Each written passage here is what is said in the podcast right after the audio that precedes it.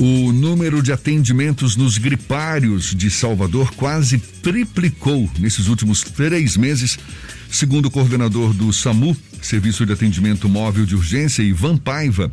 A média de atendimentos diários em todos os gripários era de 300. Só que do último mês de dezembro até o dia 15 de fevereiro deste ano, o número passou para 800, o que significa um aumento de 167%. O coordenador do Serviço de Atendimento Móvel de Urgência, SAMU, Ivan Paiva, é nosso convidado, é com ele que a gente conversa agora. Seja bem-vindo. Bom dia, doutor Ivan. Bom dia, é um prazer estar com vocês aqui, poder esclarecer algumas questões com relação ao atendimento de urgência nesse momento tão crítico que nossa cidade está vivendo. Prazer todo nosso recebê-lo. A gente falava há pouco do atendimento nos gripários de Salvador, que quase triplicou nesses últimos meses. Existia uma média de 300 atendimentos diários, passou para 800. O senhor avalia que nos gripários, que mais que dobraram esse número de atendimentos, Existe o risco de colapso também nos gripários de Salvador, doutor Ivan? É, é, é, esse é um dado que nos tem assustado bastante, né? Isso representa um grau de contaminação da população e que começa a ficar sintomática, ter muitos sintomas, em que pese muitas das pessoas que procuram os gripários de uma forma errada vão em busca de uma simples testagem, né? Então, ou porque tiveram contato com alguém, ou que alguém que mora próximo deu positivo, está internado, as pessoas ficam preocupadas e vão ao gripário, o que não deveria acontecer. Eu estou nesse exato momento aqui, próximo à UPA Parque São Cristóvão, e o prefeito Bruno Reis acaba de entregar mais um gripário, né, com o intuito da gente estar tá ampliando esse acesso e evitar sobrecarga do sistema. Então, essa unidade aqui é uma unidade que está ao lado da UPA, é mais um gripário para a cidade, que tem 10 leitos clínicos e dois de sala vermelha que podem acolher até pacientes graves em caso de necessidade. E a sua pergunta, Jefferson, é extremamente relevante. Risco de colapso sempre tem, né? Nós temos uma capacidade de demanda, leito é uma coisa que é numérica, então se eu deito uma pessoa no leito, eu ocupo esse leito, e isso depende muito da quantidade de pessoas que chegam no serviço de saúde. Se, se chegarem 400 pessoas, eu consigo ter leito para todas elas, entre UPAs e gripários. Mas se chegarem 800 pessoas ao mesmo tempo, é óbvio que vai faltar leito. O sistema de saúde ele tem limitações, sejam elas físicas, né, da quantidade de estruturas físicas que possa acolher, sejam funcionais. Porque você imagine que para eu colocar uma unidade como essa que a gente está colocando em operação hoje, eu preciso ter médicos especializados, enfermeiros, técnicos de enfermagem, toda uma equipe e que tem que ter um grau de formação, porque não é qualquer paciente, é um paciente que precisa ser entubado, ser colocado em ventilação mecânica. Então é um profissional que ele tem que ter conhecimentos muito especializados e não é tão simples achar esses profissionais. Estamos chegando também no limite da capacidade de ter profissionais com essa qualificação para que a gente possa estar colocando em todas as unidades. Né? Então, é uma preocupação e a única forma do nosso sistema não entrar em colapso e que isso é uma possibilidade real é a população entender de que assim, o, quem é o responsável por essa crise sanitária é a população, e não somos nós. A população é que se contamina, a população é que se expõe, a população é que não respeita as determinações de não aglomerar, fazendo paredões, festas. É, a todo momento a gente termina vendo pessoas que descumprem as normas que nós da área de saúde temos definido como sendo a possibilidade das pessoas não se contaminarem. Tá? Então, assim, é difícil a gente dar resposta para uma população que não, nesse momento não está do nosso lado. Quanto mais a gente garante a assistência para que todos possam ser adequadamente atendidos e ter saúde tratada, a população parece que não entende que está no meio da parte mais crítica de toda a pandemia. Desde o ano passado a gente não tem vivido momentos tão críticos como esse. Doutor Ivan, no caso dos gripários, pelo próprio nome a gente supõe são pacientes com sintomas de gripe, síndrome gripal. Mas também os gripários estão recebendo pacientes com Covid? Com certeza. Por que, que a gente optou por esse nome de síndromes gripais? Ah, normalmente, as, as infecções virais, elas se apresentam na sua fase inicial com sintomas muito parecidos. Todo mundo já teve uma gripe em algum momento da vida, sabe como é. Eu tenho febre, eu tenho dor no corpo, tá? eu tenho aquela sensação de prostração. Então, até que a gente consiga fazer um diagnóstico mais preciso, seja ele sorológico, seja através de um, um teste rápido, essas doenças elas são muito similares. Então, por exemplo, uma gripe muito forte tem sintomas muito parecidos com o Covid. Então, quando a pessoa tem esses sintomas que são genéricos, ele pode procurar uma dessas unidades e a nossa equipe vai examinar, buscar a história epidemiológica, se ele teve em contato, se na casa dele está com alguém tá com Covid, vai poder fazer a testagem rápida, né, nos casos indicados, e a partir daí pensar de que se isso é um, um paciente suspeito de Covid ou não. E a gente está, Jefferson, entrando no momento mais crítico ainda, porque todo mundo sabe que essa época do ano é uma época que a gente sempre vacinou contra o influenza, que é um outro vírus que costuma circular muito fortemente nos meses de abril, maio. Então, chegará às nossas unidades pacientes com influenza, provavelmente com H1N1 e ainda com Covid. Então, assim, a gente tem a possibilidade nesse momento e a gente está se preparando para isso, porque até que a gente prove o contrário, não tem como diferenciar quem é influenza, quem é H1N1 e quem é Covid. Então, a gente tem que garantir assistência, principalmente para os casos mais graves, já que os casos leves eles podem ser conduzidos até mesmo em domicílio. A nossa preocupação é de que todos que apresentem casos moderados ou graves e que necessitem de algum tipo de assistência médica mais direta, como fornecimento de oxigênio, a gente possa ter um leito disponível e garantir que essa pessoa não passe situações como a gente viu em outros estados, na porta das UPAs, sem atendimento, morrendo sem oxigênio.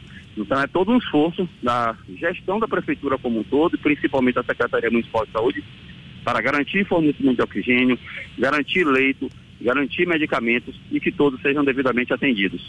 Ivan, qual o protocolo atualmente para em que momento uma pessoa com sintomas que eventualmente podem ser de Covid-19 deva procurar uma assistência médica, deva buscar o atendimento de saúde? Bom, Assim, como eu já coloquei, e isso é uma coisa muito boa, digamos assim, a maior parte dos pacientes com suspeita de Covid, eles evoluem com sintomas leves, né?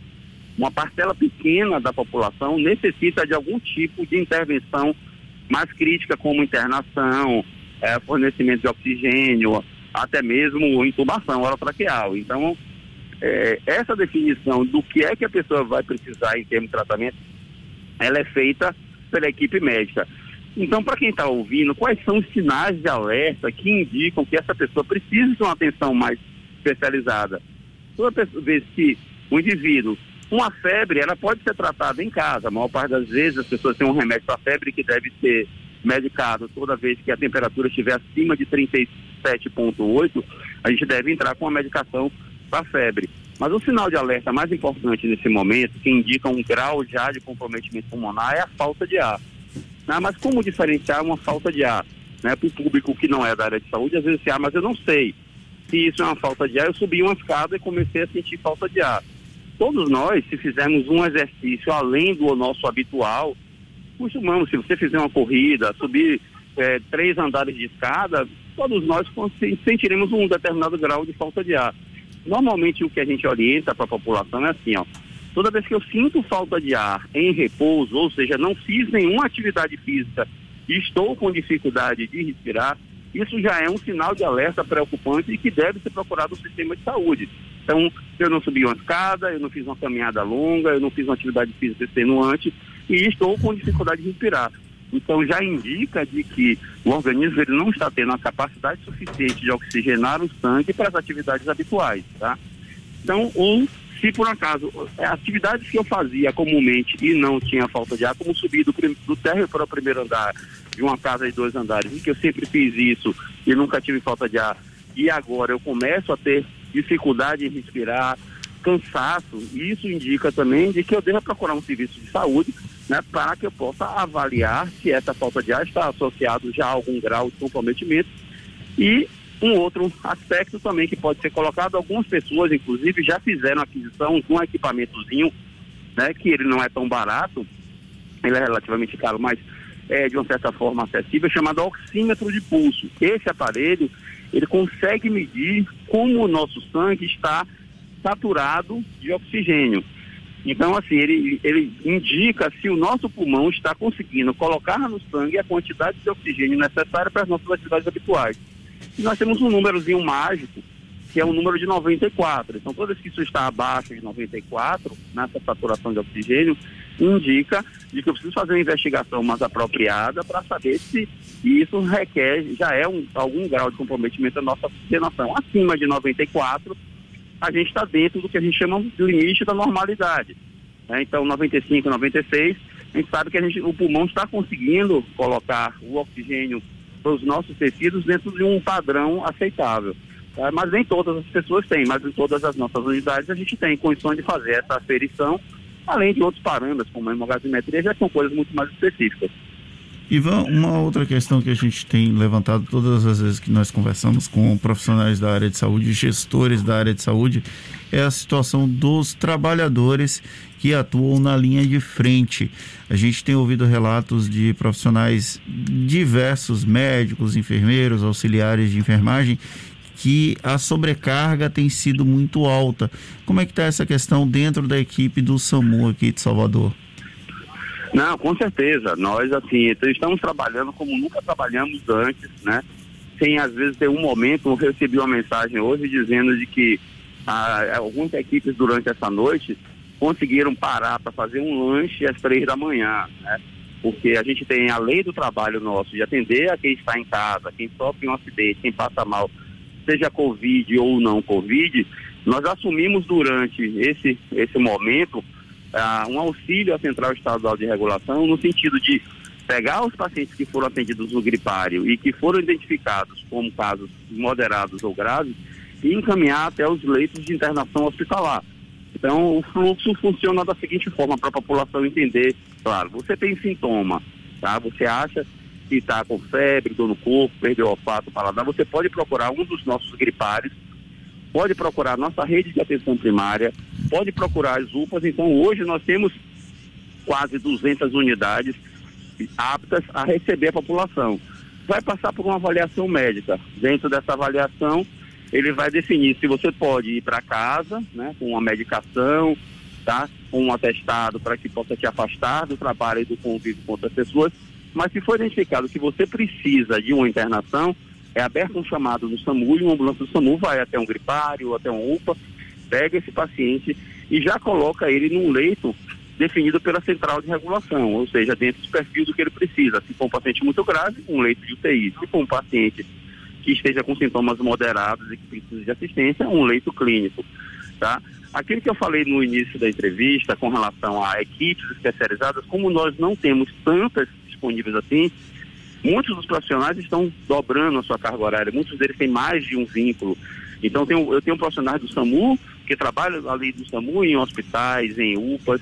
Muitas vezes ele termina saindo de um plantão e pegando plantão em outro lugar, pela necessidade de que nós temos de cumprir esses postos de trabalho, de ofertar essas pessoas que já estão habituadas a lidar com pacientes críticos, entendeu? E está disponível para atender. Então, muitos desses profissionais tem aumentado a sua carga horária de trabalho, até durante o próprio trabalho, que a gente conseguia em algum momento ter uma meia horinha de descanso, isso está cada vez mais raro, dificuldade até de encontrar um espaço para poder se alimentar e descansar, e isso é um risco, porque profissionais estressados, cansados, exaustos, eles têm risco muito maior de estar cometendo alguma incorreção durante o atendimento e a gente tem se preocupado muito com essa sobrecarga de trabalho dos profissionais.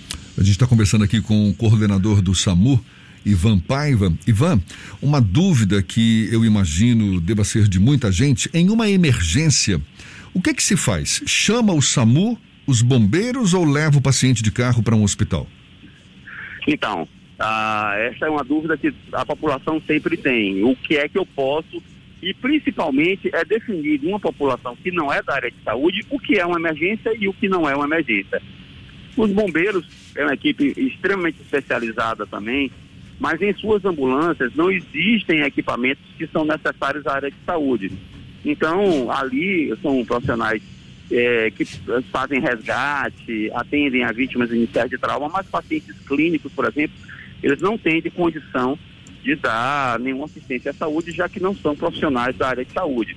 Então, uma emergência onde você viu, por exemplo, um acidente que a vítima esteja presa na serragem, tá? Algum local, alguma pessoa de que caiu e está no local de difícil acesso, certamente a equipe do bombeiro é muito mais expertise para esse tipo de atendimento do que nós do SAMU, tá? Então, uma pessoa que, ah, eu acordei e estou com falta de ar, isso é grave, eu posso morrer, estou com dor no peito. Qualquer pessoa com um problema de saúde pode ligar para o 192. Nós temos hoje, e ampliamos inclusive essa equipe, uma equipe de médicos que vai conversar com você.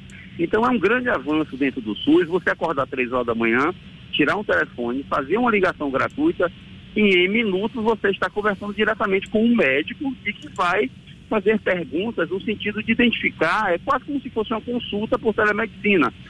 Ele vai perguntar que horas começou a dor, se essa dor é muito intensa, se ela irradia para algum lugar, e com base nessas informações e protocolos que são internacionais, a gente tem condições de estimar o risco dessa pessoa. Em algumas situações, a gente pode indicar para ela, ó, senhor, o senhor precisa de assistência à saúde, o senhor pode se dirigir a uma das unidades de pronto atendimento que nós temos disponível na cidade por meios próprios, porque esse deslocamento por meios próprios não vai trazer um risco adicional à saúde da pessoa. Mas dependendo do quadro clínico que o paciente apresente, por exemplo, uma dor no peito que seja suspeita de infarto, o atendimento ele tem que ser no local, porque esse deslocamento ele traz um risco para a pessoa, tem que ser rápido, porque é uma doença que é tempo dependente, e o médico ele pode lançar em, nessas situações o envio de uma ambulância, que pode ser uma ambulância de suporte básico ou de suporte avançado, pode ser uma moto, pode ser uma lancha. Então o médico, quando ele preencher os critérios de gravidade, ele envia uma unidade nossa móvel, né? Para que o atendimento seja feito o mais precoce possível, porque o retardo pode trazer consequências à vida do paciente. Então, ligar para o SAMU, se a pessoa está passando mal no emergência, todos podem ligar e podem é, ter acesso a uma orientação do médico com relação à gravidade do seu caso. E se, por acaso, o médico perceber que uma situação muito grave, é um acidente, um infarto, um derrame, uma convulsão, será enviado uma unidade móvel para que a gente possa não transportar. A população tem um entendimento, Jefferson, muito ruim. Eles encaram o SAMU como uma unidade de transporte. E a gente não é uma unidade de transporte, a gente é uma unidade de atendimento médico rápido. Uhum. O transporte é uma consequência Exatamente. disso. Então tem muita gente que acha assim, ah, eu tenho uma tia que precisa fazer um exame, ela não tem condições de ir de carro, eu estou sem o dinheiro para o transporte, eu queria que o SAMU levasse. A gente não faz esse trabalho. Porque não que eu ache que a pessoa não precise, não tem necessidade, mas assim, como eu tenho hoje, e a gente ampliou na pandemia de 41 para 62 ambulâncias na cidade de Salvador, 62 ambulâncias para uma população de 3 milhões de pessoas, não dá conta para ficar dando carona para as pessoas, né? A gente entende que existem problemas sociais, que a pessoa está sem o dinheiro do transporte, mas você imagine o que seria a situação de você ligar, porque você está numa emergência e você precisa de um atendimento, e dizer, infelizmente a ambulância nesse momento está dando carona para alguém, eu não posso lhe atender e eu colocar sua vida em risco. É uma atividade difícil para o médico negar a ocorrência, principalmente quando a gente vê que existe um problema social envolvido, mas a gente tem que tratar com responsabilidade que aquela ambulância ela pode ser necessária a qualquer instante por um acidente, por uma situação grave. Se ela estiver ocupada indevidamente, alguém pode morrer. Então, por mais que seja duro negar uma ocorrência, a gente sabe que a gente está preservando aquela ambulância para uma ocorrência que não poderia nunca ser negada. Doutor Ivan, muito obrigado pela sua atenção e boa sorte para o senhor, para toda a sua equipe nessa empreitada que certamente deve estar sendo desafiadora. Mas muito obrigado pela atenção dada aos nossos ouvintes. Um bom dia e até uma próxima. Bom dia, Jefferson. Eu só queria lhe pedir mais uma coisa. Assim, acho que nesse momento, como eu tenho dito em todas uh, as entrevistas que a gente tem dado, assim, a gente não vai vencer essa batalha sem a, a compreensão, a participação da população.